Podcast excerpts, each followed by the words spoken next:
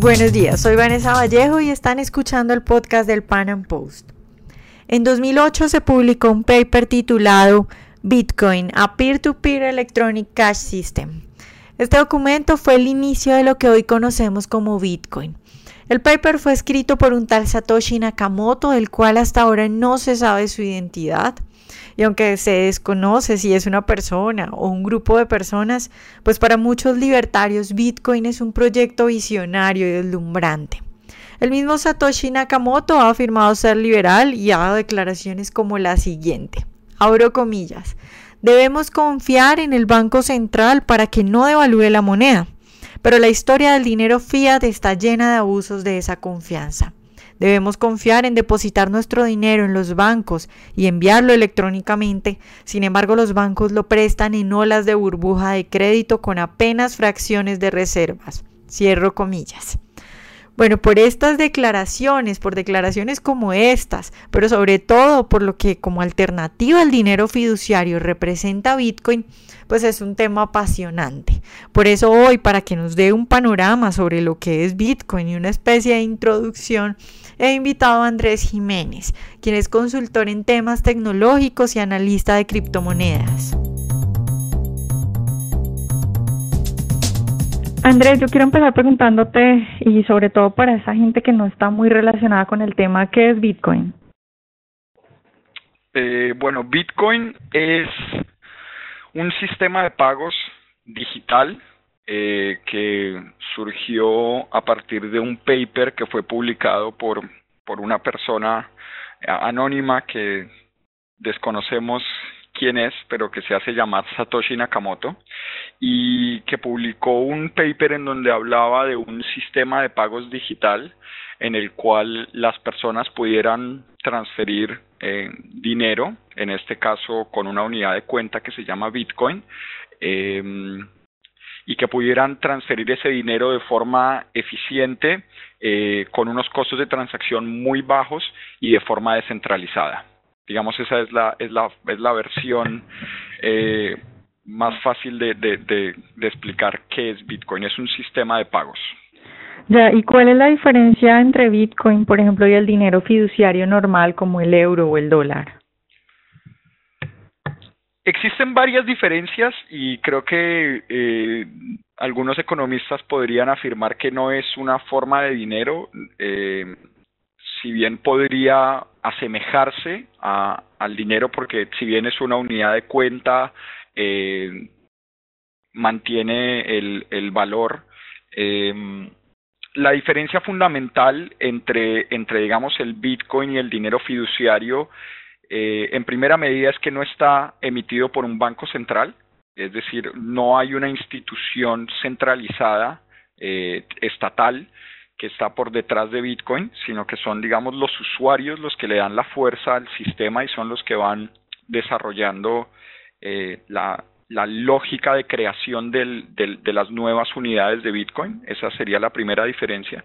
Y la segunda diferencia, lógicamente, es si hablamos en términos de, dinero fiduciario real, es decir, los billetes, eh, yo puedo ir a un a cualquier supermercado y comprar algo y pagar en efectivo y técnicamente el e, esa transacción no, o sea, nadie sabe cómo me llamo yo ni cuánta plata estoy pagando en efectivo porque digamos no hay un registro real sobre todas las transacciones que se hacen en efectivo eh, obviamente si se, si se hace con factura y etcétera, a partir de ahí van, van surgiendo otros mecanismos, pero en términos reales lo que, lo que va pasando y es la diferencia entre, entre Bitcoin y el dinero fiduciario, la diferencia más grande es que no hay un, ente centralizado, un banco central detrás de, detrás de la moneda.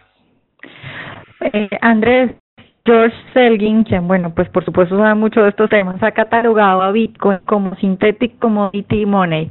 ¿A qué se refiere Selgin con esta definición? ¿Cómo funciona Bitcoin? Bueno, el funcionamiento de Bitcoin es, y sin tratar de, entrar en aspectos muy técnicos, la idea de Bitcoin es la siguiente. Supongamos que tú y yo eh, tú estás vendiendo eh, tu celular y yo lo quiero comprar y vamos a tú quieres que yo te pague en Bitcoin. Entonces, cualquier transacción de Bitcoin empieza por esa solicitud de transacción. Entonces tú dices, voy a vender mi celular y este celular vale eh, un Bitcoin y entonces yo tengo que pasarlo de, de mi billetera de Bitcoin a tu billetera. Entonces eso es lo primero que sucede. Una vez se desarrolla esa transacción, todos los usuarios en el mundo que ponen esas transacciones, eh, eh, digamos, de Bitcoin, todas esas transacciones están unidas unas con otras bajo lo que se conoce como un algoritmo, un algoritmo hash, y hay varios mineros, lo que se conocen como mineros, que lo que están haciendo es tratando de encontrar un número aleatorio que sea igual a, la, a los identificadores de, las, de la última transacción y al número de transacciones que se han hecho. Entonces buscan ese número y las posibilidades de que encuentren ese número es una en 16 mil millones de millones de millones. Y entonces una vez encuentran ese número, se les da una recompensa por encontrar ese número aleatorio mediante poder computacional y esa recompensa son, en su momento eran 25 Bitcoin y pasaron después a ser 12.5 Bitcoin. Para que nos hagamos una idea, un Bitcoin es aproximadamente 576 dólares, digamos, a la tasa de cambio que está, que estaba en este momento. Eh, entonces, esa es, digamos, el incentivo que tienen las, las, personas para generar nuevos bitcoins y a partir de ahí todas las transacciones quedan en lo que se conoce como el, el blockchain, que es un registro público de absolutamente todas las transacciones que se han hecho. Entonces, en, en digamos, en la economía de mercado de bitcoin hay, hay dos clases de agentes, por decirlo así. Una que son, digamos, los usuarios del, de, digamos, del sistema de pagos y otros que son los mineros, que son los que van creando las nuevas monedas, por decirlo así. Y aproximadamente se crea una moneda nueva en aproximadamente 10 minutos. Es, es más o menos la tasa de creación. Hay, en este momento la cantidad de la cantidad de transacciones en el mundo son aproximadamente una transacción por segundo, lo cual es un número relativamente bajo, pero es más o menos para saber cuánta gente está utilizándolo a nivel global. Andrés, uno de los comentarios que normalmente pueden escuchar cuando habla de Bitcoin es que no es una empresa, no es gobierno emitiendo deuda y por lo tanto no es confiable invertir en Bitcoin. ¿Qué crees tú? Pues depende de, a qué se, se esté refiriendo cuando uno pregunta qué es lo que quiere invertir uno en Bitcoin, porque la, la, inversión en Bitcoin puede ser una inversión puramente de arbitraje, es decir, comprar Bitcoin y mantenerlo como un activo financiero y después eventualmente venderlo a un precio eh, mayor, como, como fuera, digamos, el, el mercado accionario, en donde yo voy al mercado y compro acciones y después las vendo a un mejor precio o a un peor precio si, si hay una política monetaria incorrecta de por medio. Eh, o también puedo invertir en, en, en la minería de Bitcoin. Entonces, para eso yo puedo ir a un banco, pedir un crédito y me compro lo que se llama una placa AXI, que es un computador específico que tiene una memoria muy poderosa y lo único que se dedica ese computador es a computar toda esa serie de algoritmos y números aleatorios de los que estaba hablando y probablemente esas recompensas que me dan a mí por resolver ese, ese problema matemático me generan a mí una ganancia. Eh, ¿Es factible o viable invertir en Bitcoin? Sin duda lo es, pero hay que ser extremadamente cuidadosos. Yo creo que Bitcoin en este momento, y creo que la historia muestra, es un activo extremadamente volátil, eh, pero eso no implica que no pueda ser un activo de inversión atractivo, no solo para la inversión específica, dentro de, dentro de la economía de, de, Bitcoin, es decir, comprar y vender Bitcoins bajo arbitraje, sino también para desarrollar nuevas tecnologías. Es decir, hemos visto el desarrollo de tarjetas de débito, en donde tú puedes pagar en supermercados, en bares, en cualquier lado, y eso te descuenta de tu billetera de Bitcoin.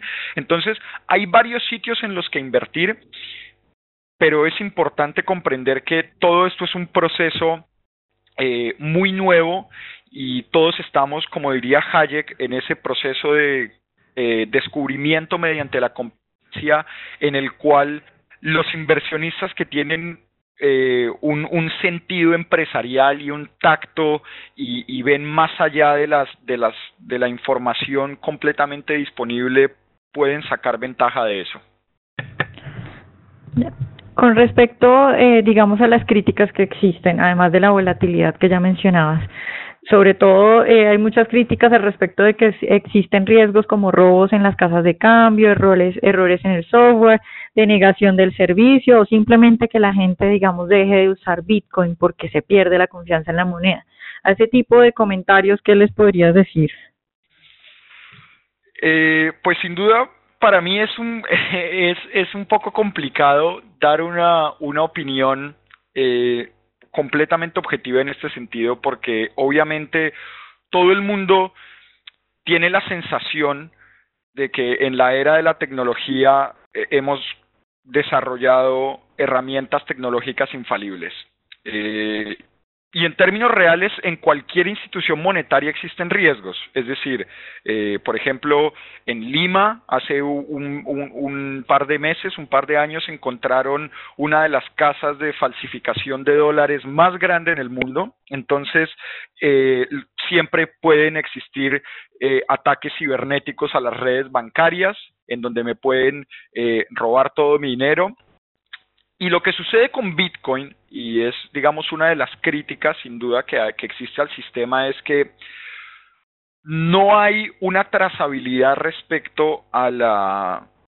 Una, no, no existe una trazabilidad respecto a una situación no deseada. Es decir, si yo tengo mis, mis, mis bitcoins en mi billetera y alguien encuentra esa clave mía privada y se lleva todo mi dinero, yo no tengo a nadie a quien llamar, si me entiendes, no hay un número, un 0800 Bitcoin eh, para yo llamar y decir, mire, me acaban de robar el dinero, tengo tanto seguro, por favor, devuélvame la plata. Porque obviamente existe una criptografía y, y, y un factor matemático de pseudonimidad que hace muy difícil poder rastrear eh, el dinero que se pierde. Entonces, en ese sentido, lo que pasa es, a medida que se va desarrollando eh, este sistema, a medida que se va desarrollando el sistema de pago y la institución monetaria como tal, pues vamos a encontrar que va a ir mejorando la calidad del servicio y probablemente vayamos a encontrar mejores alternativas.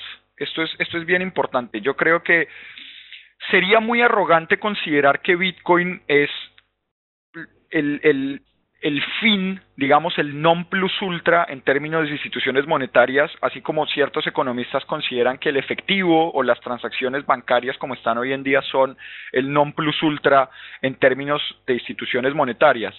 Creo que Bitcoin es el principio, es, el principio de una revolución del sistema de pagos y eventualmente van a surgir mejores clientes de, de sistemas de pagos peer-to-peer y una vez se vaya decantando todo el proceso técnico y económico, creo que vamos a lograr una plataforma estable, distribuida, en la cual los usuarios puedan volver a ganar el control sobre el dinero que utilizan y que ese control no quede en manos del Estado y no sea impuesto por la fuerza. Andrés, en Colombia está prohibido hacer transacciones en Bitcoin. La superfinanciera lo prohíbe. ¿Por qué los estados persiguen y quieren prohibir la utilización de Bitcoin? La respuesta, la, la, versión corta de eso es porque tienen que recaudar impuestos. Entonces, eh, Bitcoin y, y, la, y, los sistemas digitales de pago plantean un problema y es cómo hacemos para tributar si los usuarios ejecutan sus transacciones y nosotros no tenemos absolutamente idea cuánta plata salió de un lado a otro y, y cómo hacemos para hacerle seguimiento a eso. Obviamente, como todos muy bien sabemos, el Estado vive para sacarnos nuestro dinero bien ganado y Bitcoin plantea una alternativa, Bitcoin y las otras monedas digitales y, y criptomonedas plantean una alternativa bien interesante en donde se le pone un, un tate quieto, como decimos en Colombia, a, al Estado y le decimos, no, no, no, esperes un segundo porque es que al fin y al cabo no es tan fácil venir aquí y llevarse el, el dinero de los ciudadanos. Esa es la, la respuesta la versión más corta es, es por un problema impositivo. Sin embargo, se han dado situaciones en donde, en donde en algunas ciudades y en algunos países se ha implementado eh, la economía Bitcoin como tal y se permiten las transacciones. Y yo creo que esto lo único que desarrolla es un mercado negro eh, en donde las personas van a seguir ejecutando las transacciones con Bitcoin porque es más fácil, porque es más rápido, eh, porque digamos hacer una transacción con Bitcoin, eh, pasar dinero de un lado a otro puede estar demorándose 10 de, 10 veces menos que, que, una forma tradicional mediante un canal bancario y prohibirlo lo único que hace es no solo generar resentimiento por parte de la comunidad que lo utilice y de los ciudadanos, sino también desarrollar un mercado negro que también incentiva a las personas a utilizar esto para propósitos, digamos, non sanctos. Si el Estado permitiera que la gente utilizara eh, Bitcoin libremente y, digamos, confiar en los ciudadanos y que los ciudadanos pagaran sus, sus respectivos impuestos, creo que se generarían condiciones mejores para, para la economía y sería, sería mucho más interesante poder pensar en una economía libre en donde las personas pudieran elegir qué tipo de moneda utilizan. ¿Bitcoin es un proyecto libertario?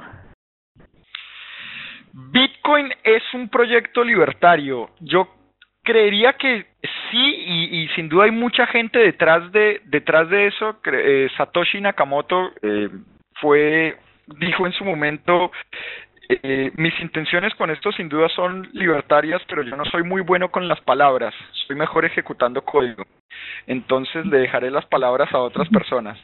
Así que muchos de nosotros dentro de la comunidad estamos tratando de, digamos, de esparcir la información porque se, se ha generado se ha demonizado mucho la institución de Bitcoin y de las criptomonedas y de las monedas digitales fundamentalmente porque la gente no lo entiende. Yo creo que estamos viviendo una nueva casa de brujas en donde el, generaciones anteriores y, agentes del Estado no comprenden toda esta nueva economía digital, toda esta nueva economía colaborativa y sin duda creo que inherentemente para los libertarios representa algo muy atractivo. Eh, poder, digamos, tener un sistema un sistema de pagos en donde dependa del uso de los ciudadanos, en donde haya competencia de monedas, en donde las personas puedan elegir qué clase de sistema de pagos quieren utilizar. Y, y me parece que en ese sentido los libertarios deberían apoyar esto, pero también tendríamos que ampliar el espectro y tratar de explicarle a las demás personas la importancia de, de, de Bitcoin y de este tipo de sistemas de pagos para que no solo seamos los libertarios eh, los que, digamos, estemos en todo este proceso de, de, apoyo y evangelización respecto al tema de Bitcoin, sino que mucha más gente de, de, otra índole en, temas de industria, educación, en el sector de la tecnología y, en todos los sectores puedan, puedan digamos, empezar a utilizar este, este sistema de pagos y y de esa forma revolucionar un poco las instituciones eh, monetarias. De acuerdo, yo, te contaba ahora que eh, ayer tenía una conversación con unos amigos y la verdad muy pocos sabían que eran Bitcoin y cuando cuando eh, les contaba que era, pues les parecía como una cosa como muy del futuro, como mentiras, como que no creían que pudiera pasar. Entonces yo sí quisiera que tú me dijeras como digamos a esa gente que no está muy empapada del tema y que quiere empezar, digamos, a usar Bitcoin, cómo se compra, cómo hacen, qué es lo básico que uno tiene que saber para empezar a usar Bitcoin. Bueno, hay, hay varias formas de, de comprar eh, Bitcoin y de conseguirlos. Lógicamente, la, la forma, hay, hay videos excelentes y recursos excelentes, especialmente en, bitcoin.org. Eh, están en inglés y en español, pero hay varias formas de, de, de conseguir Bitcoin. Puede ser mediante un mercado eh, digital, es decir, eh, te registras como si te registraras en, cualquier página y compras mediante PayPal o tarjeta de crédito una cantidad de bitcoins, las mantienes en tu billetera y medianamente vas monitoreando el precio y puedes ejecutar las, las transacciones que desees. Eh, existen servicios en los cuales eh, unen a mineros con, con, con usuarios en donde tú simplemente hay personas que tienen Bitcoin y tú te juntas con ellos en, algún supermercado o en algún centro comercial o en algún bar y les das efectivo y ellos te transfieren el Bitcoin a, a tu billetera. Entonces, lo importante es buscar recursos, conseguir una billetera buena, hay varias, hay varios servicios de billeteras, eh, es importante en esto, como en todo sentido, generar educación financiera eh, y que la gente antes de, meterse eh, en cualquier intercambio o, en cualquier actividad con Bitcoin, lea muy bien los términos de servicio, lea muy bien qué es lo que le piden y cuáles son sus derechos y sus deberes y, comprenda que pueden utilizar, hay varias aplicaciones que se pueden descargar al celular y mantienen toda la información ahí. Y hay obviamente también distintos grados eh, de, medidas de seguridad eh, que, hay que, que hay que seguir. Obviamente en este sentido también es importante recordar a las personas que como en todo es importante tener claves fuertes, eh, es importante tener una billetera en, en un sitio confiable, eh, y a partir de ahí comprar y vender Bitcoin es tan sencillo como escanear un código QR con el celular y hacer la transacción.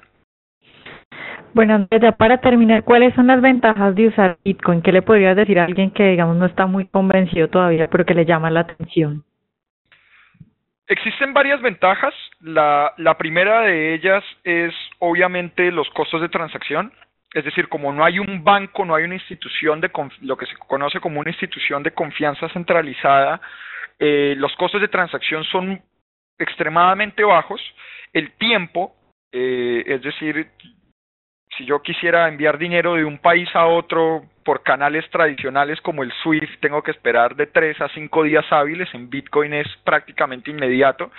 Eh, y adicionalmente, el, más allá de la velocidad y, la facilidad de las transacciones y los costos, también implica un factor de, de poder, digamos, utilizar el, el, el sistema eh, sin, sin, digamos, tanta presión por parte de, de, las compañías para tratar de minar datos y sacar información para venderte otros productos y eh, darte un crédito y esto y lo otro. Entonces, digamos, es, es un poco tratar de recuperar la magia del efectivo, pero mediante tecnologías digitales.